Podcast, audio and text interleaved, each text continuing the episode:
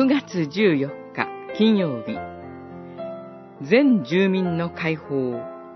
レビキ25章あなたたちは国中に角笛を吹き鳴らして、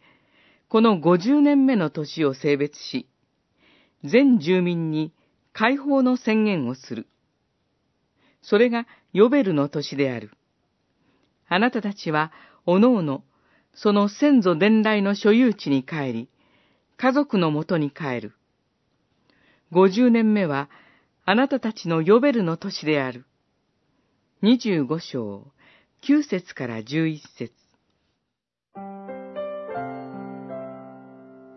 全住民に解放が宣言される50年目のヨベルの年は、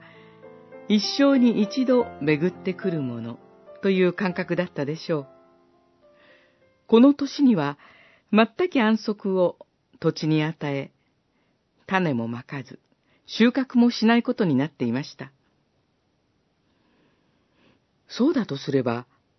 どうして食べていけるだろうか、と思うのは当然です。しかし主は、掟を忠実に守るならば、あなたたちは十分に食べ、平穏に暮らすことができる、と約束されました。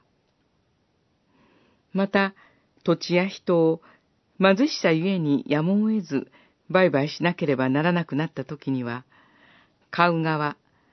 貸す側には、神を恐れ、同胞があなたと共に生きられるようにするために、無利息で貸し、身売りされても奴隷として扱わないように命じられていました。そして、ヨベルの年には買い戻す権利が認められていました。イザヤ書61章は、